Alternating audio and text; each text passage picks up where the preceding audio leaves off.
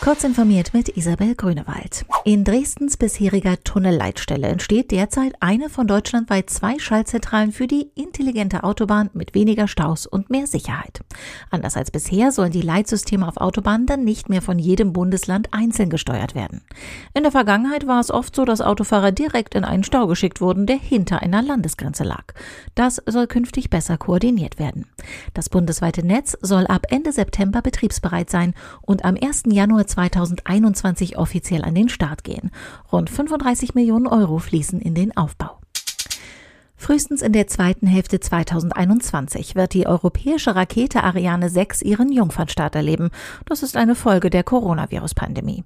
Zwar war nur ein Teil der Fertigungsstätten des Herstellers Ariane Group geschlossen und das auch nur kurzfristig, doch mussten die Arbeitsprozesse neu gestaltet werden. Um Abstände zwischen den Werktätigen zu ermöglichen, sind in den Werkstätten weniger Personen anwesend. Das bremst. Immerhin kostenmäßig sei das Projekt auf Kurs. Ariane 6 soll 40 Prozent weniger kosten als ihr Vorgänger Ariane Ariane 5. Ursprünglich sollte die neue Rakete noch dieses Jahr vom ESA-Weltraumbahnhof Kourou abheben. Sony hat für 250 Millionen US-Dollar Anteile beim Spieleentwickler Epic Games gekauft. Die Investition soll die bisherige Zusammenarbeit vertiefen, heißt es in einer gemeinsamen Pressemitteilung. Bislang waren Spiele von Epic Games, ein voran der Battle Royale Shooter Fortnite, auf verschiedenen Spieleplattformen erschienen. Daran soll sich auch nach der Investition durch Sony nichts ändern, schreibt VentureBeat. Die Kooperation bietet Sony und Epic Möglichkeiten abseits von Spieleinhalten. Epic Games hat damit begonnen, in Fortnite Filme und Konzertauftritte zu übertragen Denkbar ist, dass dort künftig Inhalte von Sonys Tochterfirmen Sony Pictures und Sony Music zu sehen oder zu hören sein werden. Google hat ein Foto und einen kurzen Clip zu einem kommenden Smart-Lautsprecher veröffentlicht. Ein interessantes Detail. In einer Szene scheint eine halbierte Version des Google-Lautsprechers auf einem Tisch zu liegen, ohne Kabel.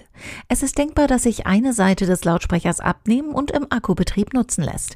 Darauf deutet auch eine deutlich sichtbare Naht hin. Offiziell bestätigt ist dies bislang jedoch nicht. Diese und weitere aktuelle Nachrichten finden Sie ausführlich auf heise.de.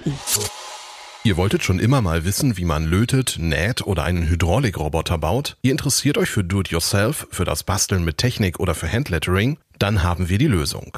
Macht mit beim Maker Online Camp und lernt vom 27. Juli bis 2. August spannende Projekte kennen. Schritt für Schritt erklären euch coole Maker, wie es geht. Jetzt anmelden unter maker-fair.de slash workshops.